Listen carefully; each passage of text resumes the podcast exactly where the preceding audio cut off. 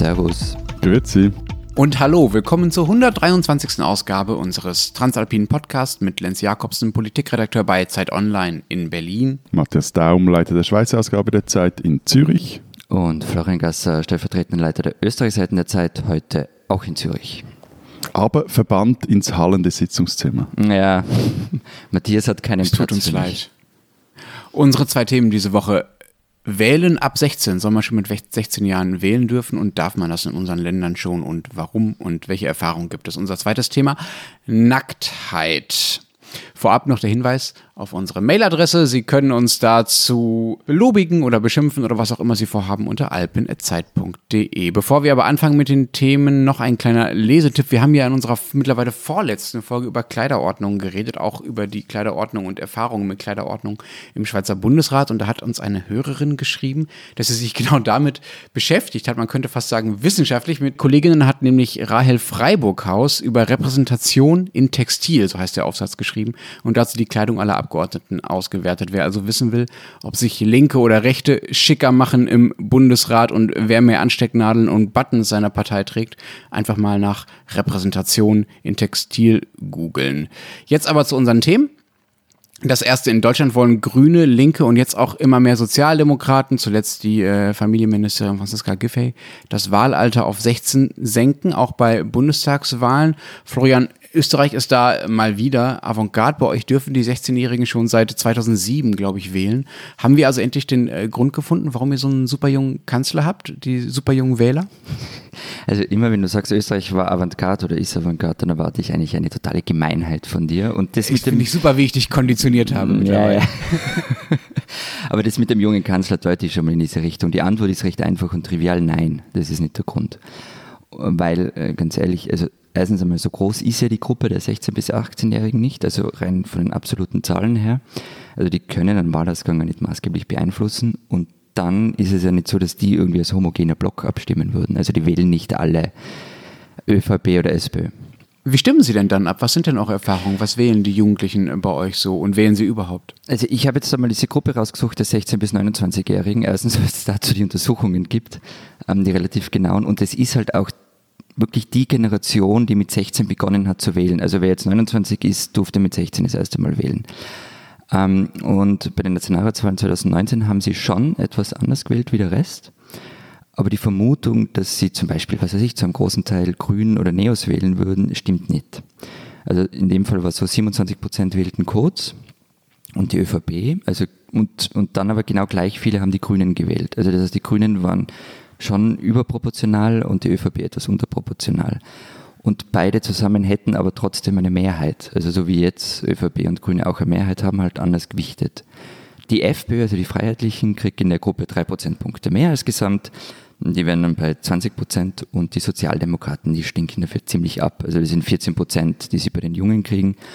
Und nur die liberalen Neos stehen schlechter da. Das hat mich dann übrigens schon überrascht, ähm, dass die da nicht mehr mobilisieren haben können, weil die machen schon einen sehr auf jung und hip und so weiter. Weil Bei uns liegt das Stimmrechtsalter ja immer noch, sagen wir mal, bei 18. Und ähm, ich habe mir deshalb mal angeschaut, was die 18- bis 25-Jährigen wie die abstimmen. Und äh, also zum einen mal die Stimmbeteiligung dort ist wirklich eher mau, als wie du gesagt hast, Lenz, die liegt so beim Drittel. Im Vergleich dazu bei den 64 bis 75-Jährigen sind es 70 Prozent, die bei den vergangenen Wahlen, das war Herbst 2019, äh, zur Urne gegangen sind oder brieflich abgestimmt haben. Äh, und gewählt haben die Jungen bei diesen Wahlen äh, 20 Prozent SVP, das ist ähnlich wie in Österreich bei der FPÖ.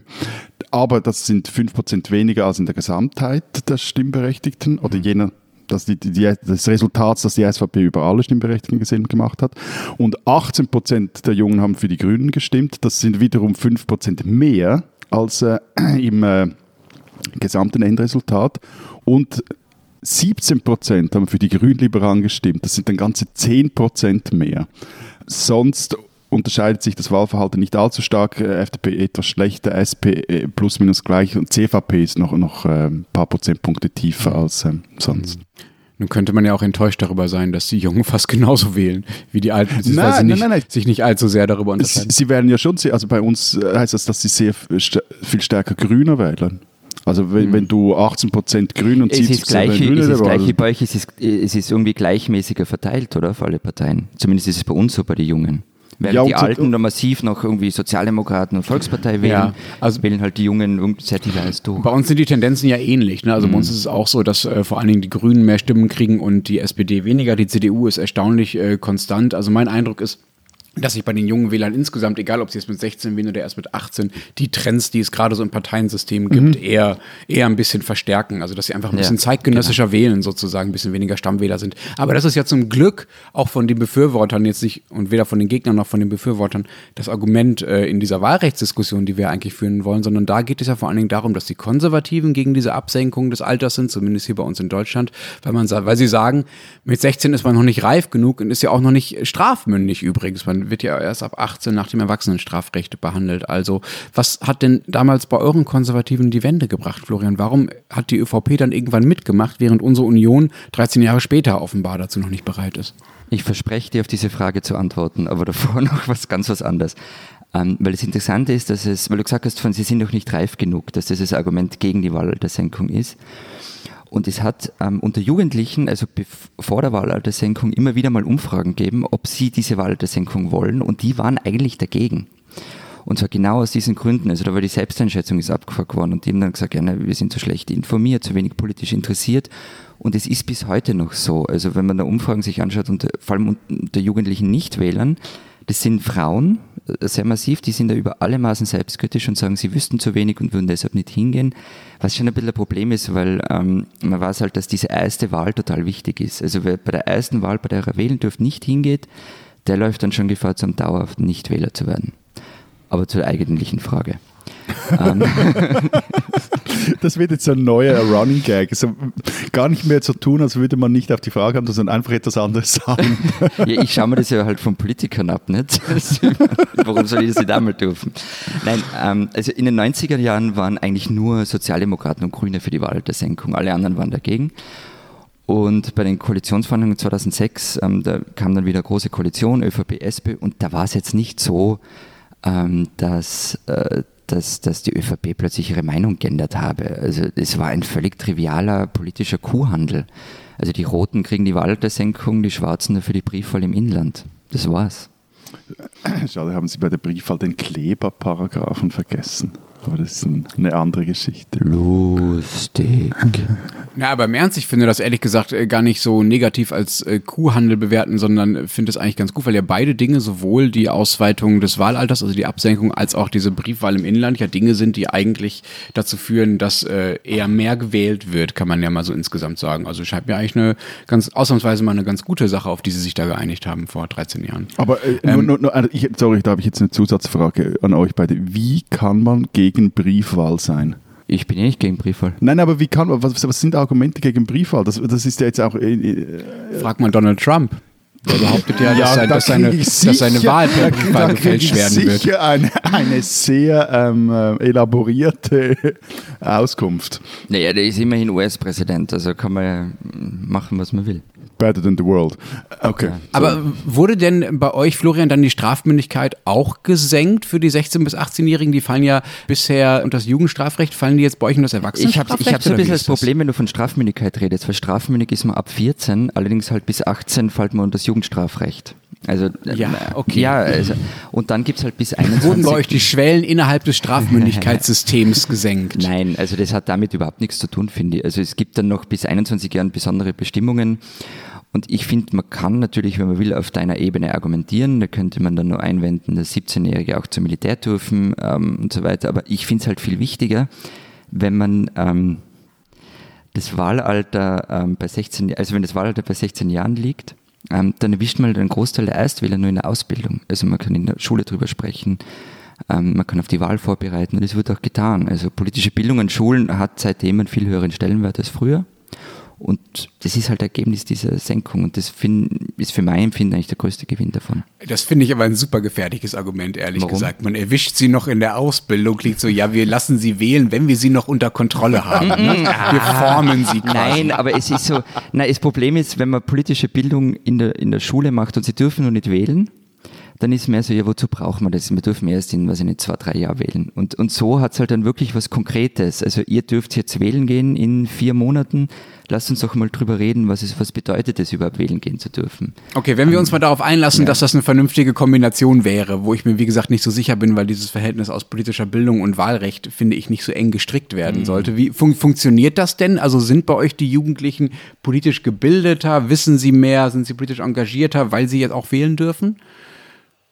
Also diesen Beweis kann man natürlich nicht antreten. Ähm, hätte, hätte Fahrradkette. Die Frage ist hypothetisch. Ähm, wie würden die Leute wählen, wenn sie erst mit 18 gedurft hätten und nicht mit 16? Ich hoffe, ich habe das jetzt richtig ähm, in der Syntax gemacht. Ähm, es ist an und für sich, um ehrlich zu sein, ein bisschen ernüchternd. Also ob man wählen geht oder nicht, hängt weiter stark vom Bildungsgrad ab. Es gibt ein, ein starkes Gefälle zwischen den Schultypen. Also Gymnasiasten wählen häufiger wie Schüler von berufsbildenden Schulen und die wählen wiederum mehr wie Lehrlinge und insgesamt wählt so plus minus die Hälfte, wobei es manchmal einen Ausreißer nach oben gibt, aber da bist du halt dann so bei 60 Prozent. Aber eigentlich liegt die Wahlbeteiligung der Jungen immer unter der allgemeinen Wahlbeteiligung.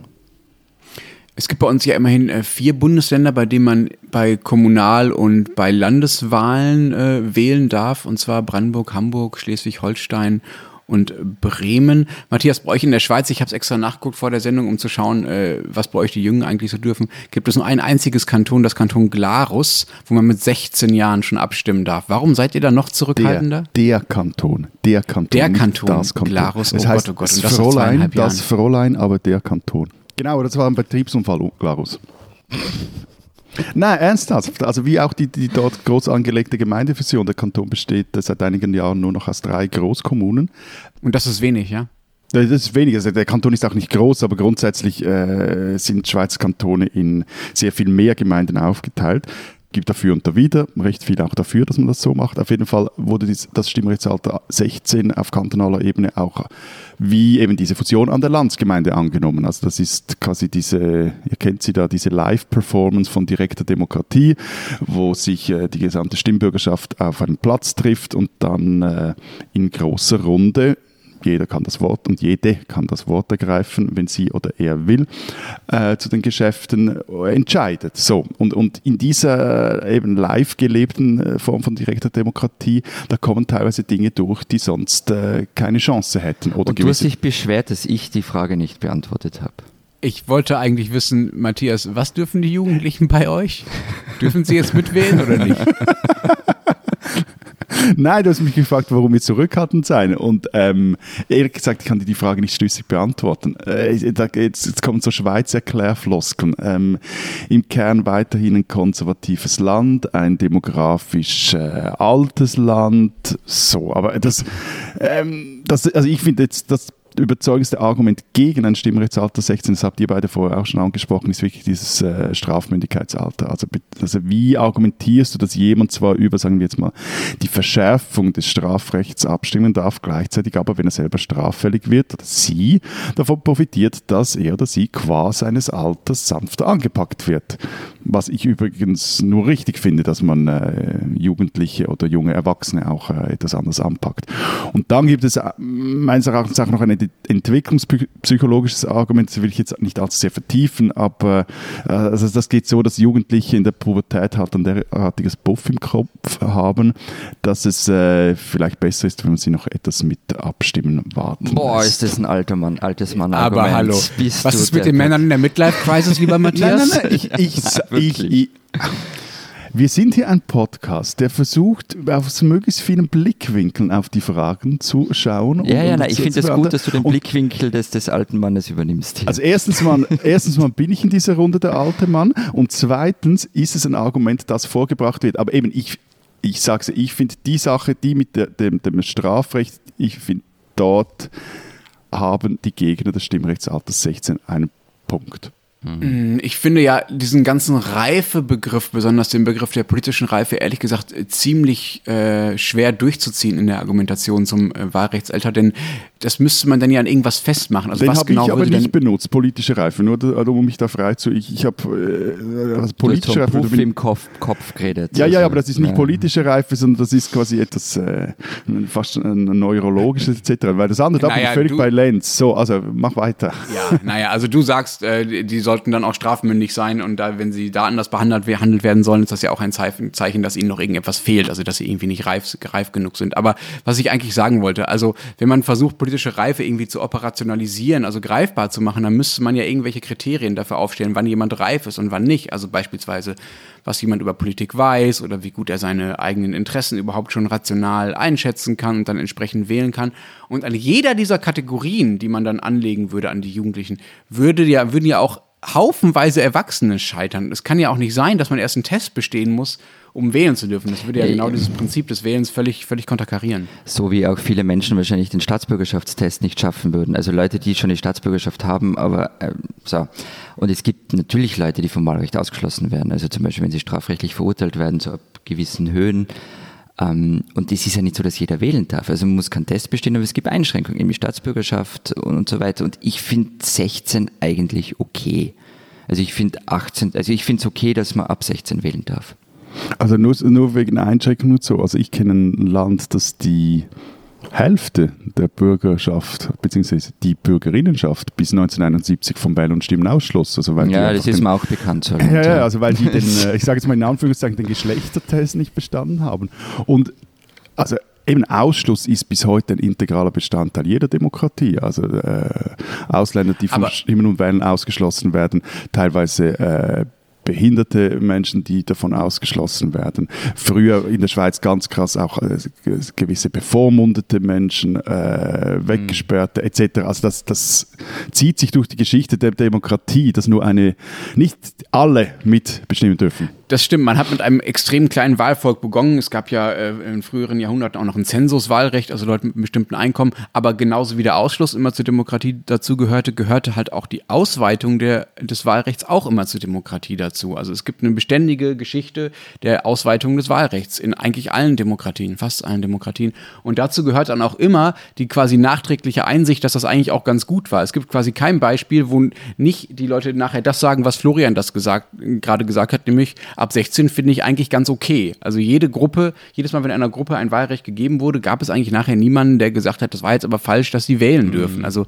da scheint es eine, schon so eine Art Ausweitungs- und Fortschrittsgeschichte äh, zu geben. Und vielleicht muss man deshalb auch die ganze Sichtweise mal umdrehen. Also im Prinzip sollen ja in einem Staat oder in einer, in einer Demokratie alle gehört werden. Also auch Jugendliche und Kinder haben ja Interesse und sind auf, sind auf ihre Art irgendwie äh, vollwertige Mitglieder der Gesellschaft, äh, deren Interessen irgendwie abgebildet werden müssen. Die Frage ist halt einfach nur, wie, wenn sie noch nicht so mitreden können, wie Erwachsene das können, wenn sie zum Beispiel noch nicht Rationalparteien einschätzen können und äh, diese Form von Strafmündigkeiten auch noch nicht haben, ähm, über die wir vorhin schon gesprochen haben. Und es geht dann eher darum, Mitbestimmungsformen zu finden, die auch die Leute erreichen, die für das klassische, für das klassische nationale Wahlrecht, zumindest auf Bundesebene bei uns, äh, vielleicht noch nicht in Frage kommt. Und ob das dann Jugendräte mit echter Macht sind oder ausgeloste Gremien oder kommunales Wahlrecht, was ja bei uns auch schon relativ weit verbreitet ist bei Jugendlichen. Das ist dann vielleicht eine Detailfrage, aber es geht letztlich darum, diese demokratische Beteiligung weiter auszuweiten, um möglichst viele zu erfassen. So hat ja übrigens auch damals Willy Brandt, als er äh, Bundeskanzler geworden ist, im Wahlkampf schon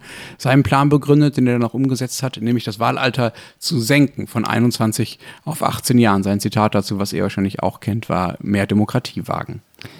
Entschuldigung, kurzer Exkurs, aber ein Willy Brandt-Zitat einzustreuen ist ungefähr so kreativ in Österreich Bruno Kreisky zu zitieren. So seid aber gut. miteinander. Okay. Es geht hier nicht um Kreativität, es geht um Wahrheit.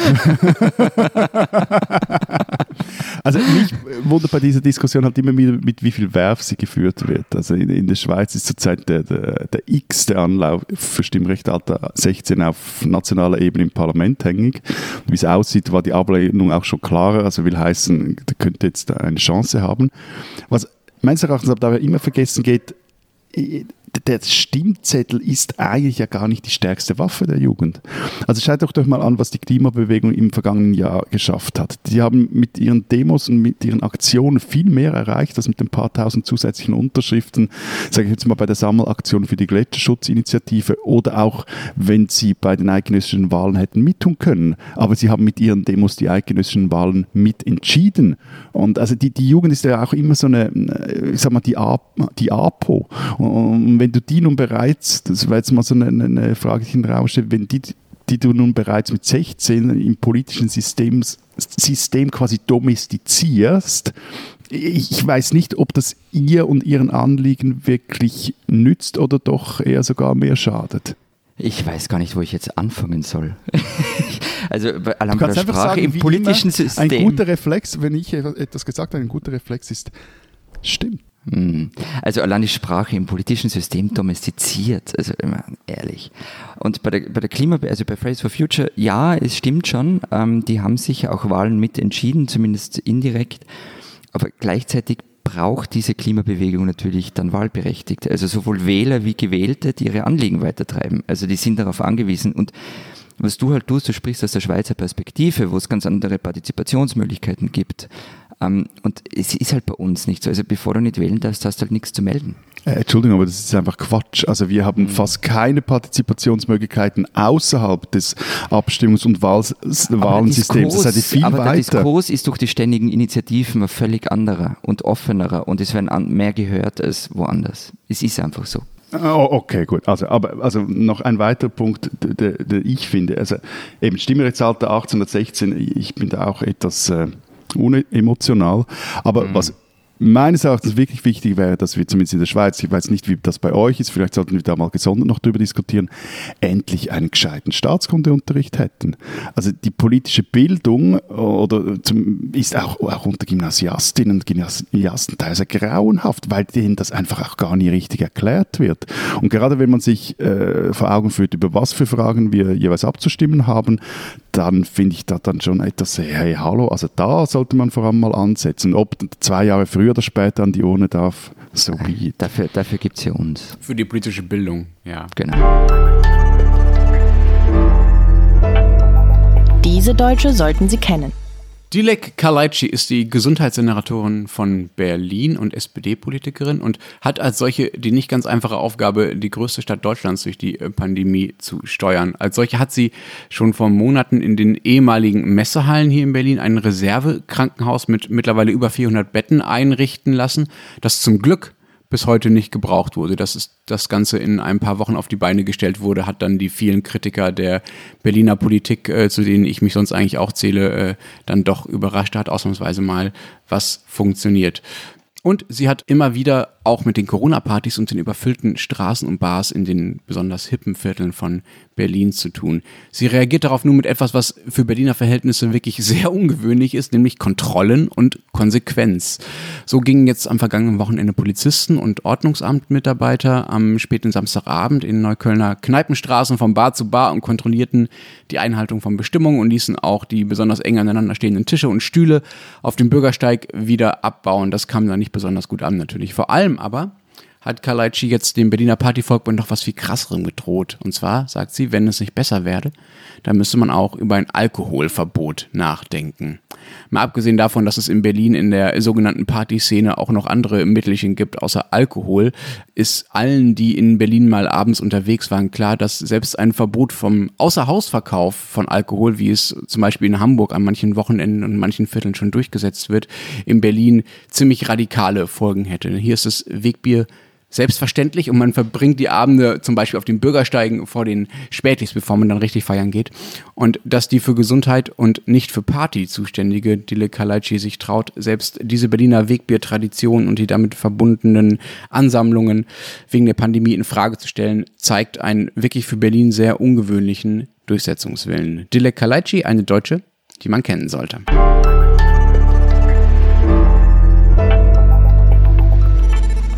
Unser zweites Thema, Nacktheit. Stopp, stopp, stopp, stopp, stopp. Ich will jetzt zuerst über Wildschweine reden. Ähm, der, der, Gedankensprung ist mir jetzt echt so arg. Kommt als Obelix vor. Nein, es geht um Nackte. Bleib doch mal beim Thema. Also sie waren alle nackt. Die Wildschweine und der Mann, der ihnen hinterhergelaufen ist. Ja, hoffentlich waren die Wildschweine nackt. ich, ich, ich lese, glaube ich, die falschen Bücher und Zeitungen. Schau mal in dieses Internet, es kann ganz lustig sein.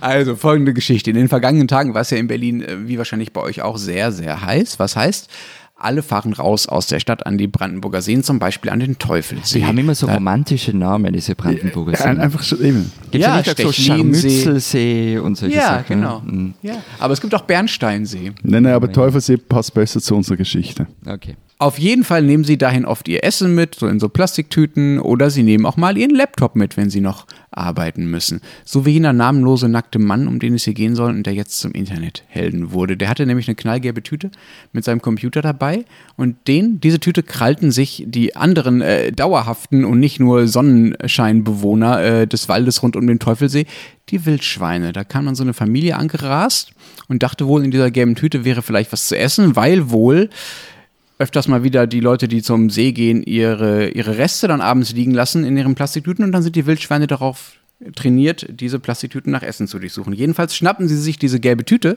von diesem armen Mann und rannten damit weg den Strand entlang und der nackte Mann immer hinterher. Es ging ja schließlich um seinen Laptop. Es gibt davon mehrere Fotos, ein besonders fantastisches, das seitdem durchs Internet geht und die gute Nachricht, der Mann er bekam seinen Laptop wieder. Im Wald soll das Wildschwein schließlich die Beute fallen gelassen haben. Und die Frau, die das alles fotografiert hatte und später auch öffentlich machte, erzählte dem Berliner äh, Kurier später, als der Mann damit, also mit dem Laptop, wieder aus dem Wald kam, applaudierten alle. okay, aber ähm, äh, und das, die, die Nacktbilder sind jetzt im ganzen Netz, oder wie? Äh, ja, genau, die kann man jetzt sehen. Also du brauchst ungefähr zehn Sekunden, zehn Sekunden, um den Mann nackt zu sehen. Ähm, aber genau das ist ja der Punkt. Du hast nämlich offenbar noch nicht so ganz erfasst, dass das für viele Berliner und vor allen Dingen für die Brandenburger kein so großes Problem ist. Als die Frau, die die Fotos gemacht hat, den nackten Mann dann danach, als er seinen Laptop wieder hatte, gefragt hat, ob sie das alles posten, also veröffentlichen darf, hat der nur angeblich schallend gelacht und gesagt, na klar, also das heißt, wir können jetzt eigentlich froh sein, Florian und ich, dass du nicht nackig vor dem äh, Computer sitzt und mit uns äh, podcastest. Weißt du, ob er Hose anhat? Nein, das weiß ich nicht. Also selbst wenn Florian keine Hose an hätte, ich finde das völlig okay. Genau, weil genau darum geht es ja äh, bei, dieser, bei FKK, bei Nein, Freikörperkultur und bei Nacktheit. Ich nicht, weil Florian sitzt in einem Nebenzimmer hier und ich bestehe darauf, dass wenn er aus diesem Nebenzimmer kommt, seine Hose wieder anzieht. Als Büroleiter hier. Also ich fände es okay, äh, weil es ja darum geht, seinen Körper nackt zeigen zu können, auch wenn das eben kein äh, Modelkörper ist. Entschuldigung, Florian. ähm, das ist Body-Shaming. Ich fühle mich, fühl mich nicht angesprochen. Ich finde das zumindest in den Situationen, wenn sich alle darauf einigen können, also hiermit sei auch deinem Veto Genüge getan, äh, Matthias, äh, finde ich das sehr okay und auch sehr sympathisch. Äh, wenn man sich auf Nacktheit einigt, dann. Äh, so, gerne. also aber eben direkt jetzt gefragt, gehst du jeweils auch nackig baden in Brandenburg-Lenz? Äh, nein, also an den meisten Seen hier trage ich und tragen auch die meisten anderen schon Klamotten, also eine Badehose oder so. Aber es gibt zum Beispiel nicht äh, diese Dixie-Klo-artigen Umziehboxen, die ich jetzt neulich in Bayern wieder gesehen habe, wo man sich so verschämt hinter so eine kleine Plastik- oder Holzwand zurückzieht, um sich äh, äh, um seine Hose gegen seine Badehose zu, we zu wechseln. Das macht hier eigentlich niemand. Also die meisten ziehen sich einfach am Strand rum und dann ist man halt mal ein paar Sekunden komplett nackt. Aber daran würde sich hier niemand stören. Und dazu gibt es halt noch sehr, sehr viele ausgewiesene FKK-Bereiche und auch viele Seen, an denen viele Leute einfach so nackt rumlaufen äh, und sich niemand daran stört. Aber äh, sagen wir so, so gefühlt ist doch das weltweite FKK-Zentrum äh, in Ostdeutschland. Warum eigentlich? Ja, die Frage müsste eigentlich andersrum lauten. Die Frage müsste eigentlich äh, lauten, warum habt ihr euch eigentlich mal entschieden, plötzlich in Klamotten zu baden? Zivilisation. Zivilisation.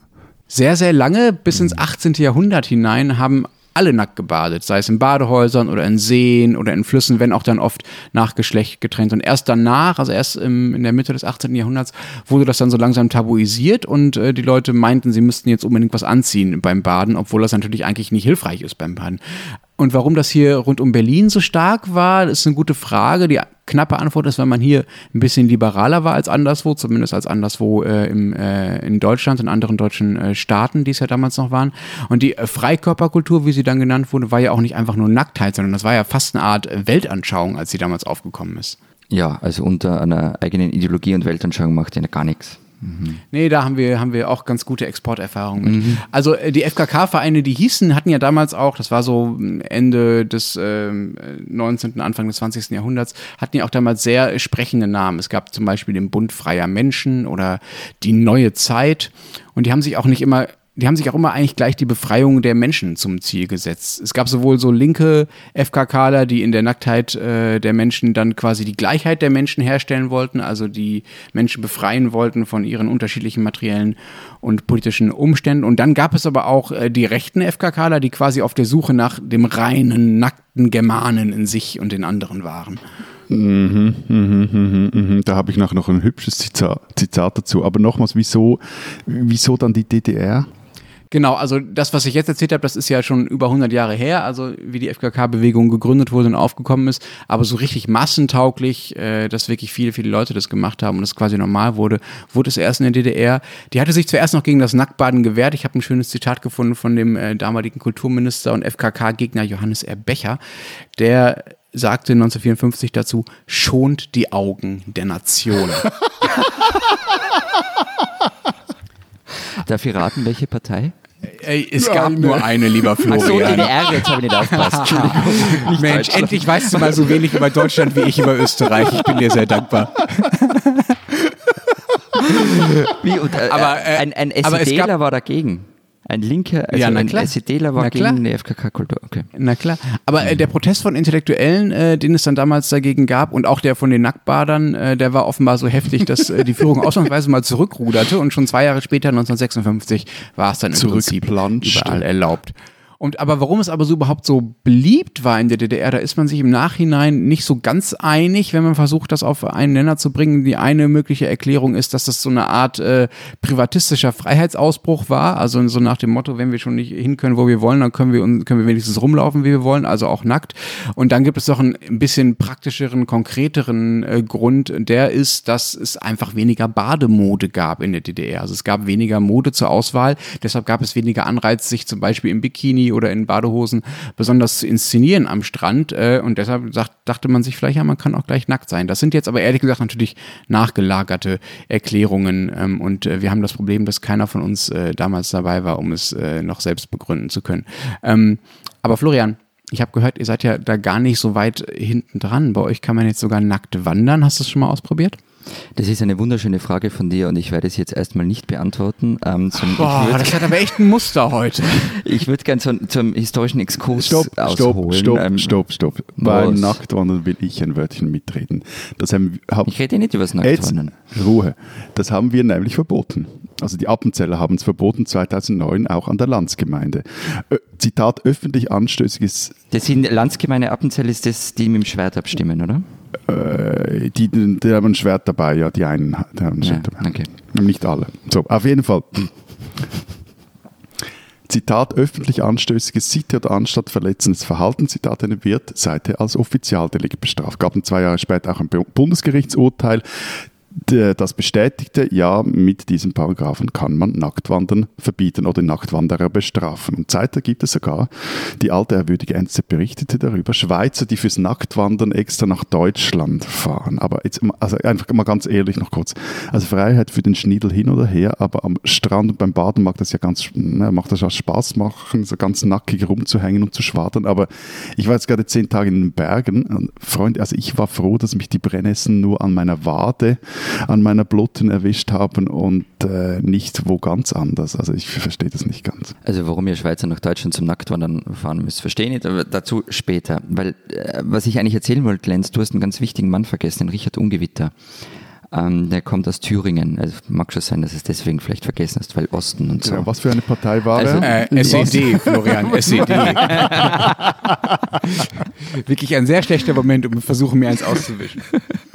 Also dieser Herr Ungewitter, der hat eben 1903 eine Broschüre rausgegeben, die hieß ähm, Wieder nackt gewordene Menschen. Und das Ding war ziemlich populär, hat zahlreiche Auflagen erlebt, ähm, Bücher sind kommen. Der war auch die treibende Kraft hinter den ganzen Vereinen, die du vorher erwähnt hast, Lenz, oder zumindest eine der Kräfte dahinter. Und das ist eben dann auch nach Wien gekommen, diese Bewegung. Und da war ja nach dem Ersten Weltkrieg der Austromarxismus ähm, sehr stark, darüber habe ich schon mal erzählt. Und die waren ja dabei, diesen neuen Menschen zu erschaffen. Und, und Nacktbaden hat halt super reingepasst. Und es war dann vor allem in der Lobau in Wien. Äh, wo? Was? Äh, Die Lobau, Lobau? das ist Lobau, das ist eine Au am linken Donauufer. Ähm, und dort wurde immer schon, schon länger ganz gerne nackt gebadet und es gibt Lieder und Gedichte darüber und es ging um die natürliche Schönheit des Körpers. Und es war halt, die Kirche war dagegen, der austrofaschistische Ständestaat später war auch dagegen. Also es war irgendwie alles da, was man so für vernünftige Gegenkultur braucht. Und man wollte halt durch diese Nacktheit frei von bürgerlichen Vorurteilen sein, ähm, gegen die kapitalistische Ausbeutung und so weiter und so fort. Es wären aber natürlich keine Linken, wenn sie sich nicht untereinander dann bekriegt hätten. Also die Sozialisten und die Kommunisten sind sich da irgendwie in der Lobau in die Quere gekommen. Also die freien FKKler gegen organisierte FKKler. Und dann in den 30er Jahren, als es eh schon ein bisschen bergab ging mit der Linken, nutzten halt die revolutionären Sozialisten Ilupa als Rückzugsgebiet. Es war alles ein Desaster. Das klingt nach einer wunderbaren österreichischen Version der K-Gruppenstreitereien. ja, ja, genau. Und ich meine, und das hast du eh schon erzählt, Lenz, wenn es um schöne Körper geht, sind halt Unsympathler nicht weit, ähm, die von der Reinheit schwafeln und die Rassentheoretiker, die das dann auch recht rasch für sich vereinnahmt haben ihm Schönheit und Kraft und Nacktsport beworben haben. Und da gab es dann so Sprüche wie, entkleide dich, aber sei schlank. Nein, nein, nein, ja, ja, ja, ja, aber es gab also gerade von deinem Herr Ungewitter, der ja ein übler Pränazi war, bereits äh, aus, neun, aus 1909 folgendes Zitat, also so, entkleide dich, aber sei schlank, schön und gebräunt ist ja noch das eine, aber der sagte ja auch zum Beispiel, schrieb zum Beispiel, würde jedes deutsche Weib öfter einen nackten germanischen Mann sehen, so würden nicht so viele exotische exotischen fremden Rassen nachlaufen. Aus Gründen der gesunden Zuchtwahl fordere ich deshalb die Nacktkultur, damit Starke und Gesunde sich paaren, Schwächlinge aber nicht zur Vermehrung kommen. Genau, und das finde ich aber, das, das hat der Lenz vorher schon erzählt, das finde ich das Spannende an dieser Bewegung. Also wer sie alle für sich vereinnahmt hat und wer in diesem Nackt sein Politikum gesehen hat, also eben die Linken in Wien und die Antisemiten in Thüringen und die Rassenkundler und Nazis und dann nach dem Zweiten Weltkrieg war sie wieder vorbei, ein bisschen offenbar auch in der DDR und hat dann zumindest ähm, in Österreich zum Beispiel bis, bis zu den 68ern gedauert, bis es wieder en vogue geworden ist. So, aber nachdem du jetzt da eine Geschichtslektion abgehalten hast, will ich da auch nicht, in nichts nachstellen, und zwar mit einer durch und durch transalpinen Geschichte mit den vermutlich, ich würde mal sagen, den kultiviertesten Nacktlern des frühen äh, 20. Jahrhunderts. Monte Veritas sagt euch etwas? Nö. Boah. Schon mal gehört, also, aber ich weiß nicht, Berg was im Tessin bei äh, äh, Ascona war so um 1900 und damals gründeten dort äh, Henry Odenkoven und äh, Ida Hoffmann eine vegetabile Kooperative auf eben diesem Hügel, Hügel bei Ascona. Und Könnte auch so ein Hipster-Bioladen in Berlin-Mitte sein. Ja, ja, ja, die sehen auch ähnlich aus. Wenn du die alten Fotos anschaust, die könntest du jetzt irgendwie nach Berlin-Mitte verfrachten, die würden voll reinpassen. Lange Haare, Bärte und eben viel Nacktheit. Also auf jeden Fall, Hoffmann, sie schrieb damals, äh, was es da ihnen ging, nämlich folgendes. Die Bedeutung des von uns gewählten Namens der Anstalt ist so zu erklären, dass wir keineswegs behaupten, die Anführungszeichen Wahrheit gefunden zu haben, monopolisieren zu wollen, sondern dass wir entgegen dem oft lügerischen Gebaren der Geschäftswelt und dem Heer, konventioneller Vorurteile, die haben so eine mühsame Rechtschreibung, die ist sehr schwierig zu lesen, dem Heer konventioneller Vorurteile der Gesellschaft danach streben, in Wort und Tat, Anführungszeichen, wahr zu sein, der Lüge Lüge zur Vernichtung, der Wahrheit zum Siege zu verhelfen. Und äh, Vorbild, und jetzt wird es eben Transapil des Monteverita, war Karl Wilhelm Diefenbach und dessen Landkommune Himmelhof, die stand bei Wien. Und äh, Diefenbachs Schüler Gusto Gräser wiederum, der gehörte dann auch zu den Mitbegründern dieser Tessiner Kommune. Also erstens, ich glaube, das musst du aufzeichnen, damit man es versteht. Aber was hat das alles mit Nacktheit zu tun? Weil diese Bergbewohner für die Blut ihre Gemüsebeete bestellten und durch die Natur hüpften. Und äh, in Ascona waren sie als Balabiot bekannt, also als Nackttänzer. Aber die tanzen nicht nur, sondern die taten das, und jetzt wird es noch äh, transalpiner, unter Anleitung von Robert Laban, einem Tanzreformer aus Österreich-Ungarn. Und der hielt im Tessin Sommerkurse ab unter anderem waren da die spätere Dada-Künstlerin äh, Sophie Teuber nackt äh, zu tanzen zu sehen und, oder in so wallenden Kleidern. Da gibt es tolle Bilder von. Und äh, also einfach auf diesem Bild war wirklich Kate Plate, auch äh, Max Weber, der Soziologe, war mal da und beobachtete die Zitat Naturmenschen und Zitat Zauberweiber. Also ihr merkt. Hast du gerade Max Weber Kreti und Pleti genannt?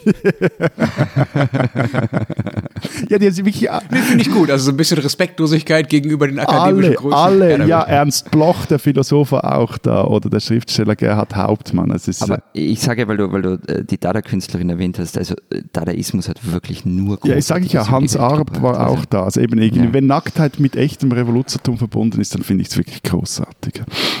Okay, äh, kommen wir zurück in die Gegenwart vielleicht. Danke fürs letzte Jahrhundert. Äh, wie ist es denn bei euch heutzutage mit der Nacktheit? Wie ist es beim Baden und auch in den Saunen? Ist es, äh, gibt es das überhaupt auch an Seen, dass man, dass man da nackt badet? Wie gehen Leute in die Sauna? Haben sie da zumindest nichts an oder lauft ihr da auch in Klamotten rein? Na, also Sauna ist sowieso nackt. Also ja, ähm, es gibt in den also in den meisten Freischwimmbädern, die ich kenne, ich kenne jetzt natürlich nicht alle in Österreich, aber da gibt es halt so eigene FKK-Zonen. Und dann gibt es aber auch so ähm, Gebiete, wo halt jeder weiß, dass dort äh, Nackte rumliegen. Also zum Beispiel äh, bei mir in Innsbruck gibt es eine Wiese am Inn und jeder Innsbrucker wird jetzt wissen, wovon ich rede. Dort wird nackt gesonnt. Das ist irgendwie allgemein so akzeptiert und da kommt auch niemand, niemanden in die Quere. Und ich mag ja das, also ich finde es irgendwie total sympathisch, dieses so, so stillschweigend ausgesprochenes Arrangement, das schon über mehrere Generationen lang funktioniert. Das ist bei uns ähnlich. Also eben auch in die Sauna geht man bei uns nackt, man will ja nicht irgendwie als äh, äh, Vakuum verpacktes Würstchen enden, aber auf, auf der Werdinsel hier zum Beispiel in Zürich gibt es auch einen Nacktbadeteil. Ich weiß gar nicht, ob der offiziell ist oder ob das einfach so ein blutes Gewohnheitsrecht ist. Am Zugersee zum Beispiel gibt es FKK-Abschnitte und wer es ganz genau wissen will, der mache sich auf der für alle Badefragen in der Schweiz großartigen Website www.badi-info.ch schlau. Das ist wirklich, sieht grauenhaft aus, designmäßig, aber da findet wirklich alles, wenn es um Badeanstalten und ums Baden geht in der Schweiz. Äh, ich möchte zumindest eine der 35 Fragen, die ihr mir absichtlich nicht beantwortet habt in der heutigen Sendung, ich wieder aufgreifen. Sämtliche Fragen beantwortet. Wie war das jetzt mit dem Nacktwandern bei euch? Genau, also das gibt es natürlich auch. Ähm, und deshalb hat es mich sehr gewundert, dass die Schweizer dafür nach Deutschland fahren müssen. Ihr könnt nämlich auch gern zu uns kommen und ähm, eure Franken hier ausgeben. Ja, Tourismusdirektor Gasser, wie er leibt und lebt. Korrekt. Wir müssen jetzt ein bisschen zusammenhalten in diesen schwierigen Zeiten. ja, wie kommen noch darauf? Wie kommen noch darauf? Dazu noch später. ähm, also natürlich gibt es bei uns Nacktwandern auch. Es ist grundsätzlich erlaubt, allerdings ähm, muss der Wanderer, so habe ich das irgendwo gelesen, der Wanderer muss dafür Sorge tragen, dass der öffentliche Anstand gewahrt bleibt. Also zum Beispiel, indem er stark frequentierte Routen und Plätze meidet. Und heißt also am Ende ist es ein bisschen eine Grauzone. Aber also ganz ehrlich, bei, bei aller echten Sympathie für solche Sachen, ich, mir geht es da wie Matthias, ich kann mir wirklich schwer vorstellen, dass es angenehm ist, nackt mit einem Rucksack auf dem Rücken über die Berge zu stapfen. Also ich, im Gegensatz zu ihm ziehe ich sogar lange Hosen dafür an, weil ich eben nicht will, dass die Brennnessel mir da an der Wade brennt. Ganz abgesehen auch davon, dass es gewisse Körperteile gibt, bei denen es halt einfach praktischer ist, wenn sie ein bisschen Halt haben, wenn man ja, unterwegs aber, ist. also ich muss es nicht machen, aber wer Lust darauf hat, very welcome. Florian, das Motto ist La Bambalala.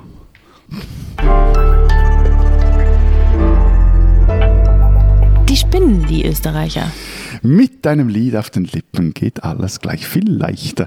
Musik hilft über Lebenskrisen und Tiefs und das, ja, das dachte sich wohl auch der Tiroler Landeshauptmann Günther Platter.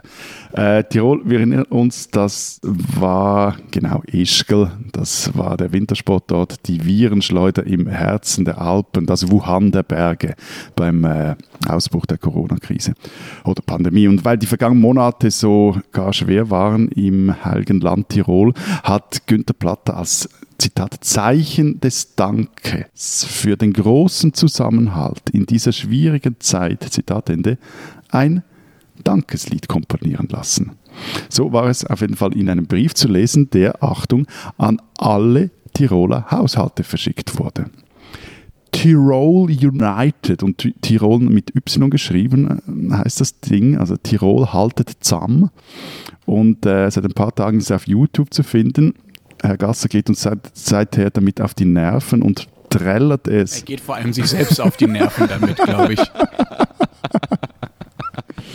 Und bevor ihr jetzt für uns noch ein Ständchen singen darf, will ich noch ähm, unseren Zuhörern und Zuhörern nicht vorenthalten, dass das Lied offiziell präsentiert wird und das ist kein Scherz in einer Live-Sendung auf allen Social Media Kanälen des Landes und zwar am 15. August und der 15. August wurde mir gesagt ist im Heiligen Land Tirol der hohe Frauentag. Herr Gasser, bitte singen Sie. Heute zusammen, mein Dank geht an alle, jeder tut, was er kann.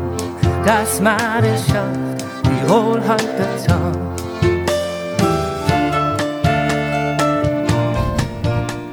Ja, lass mal sein.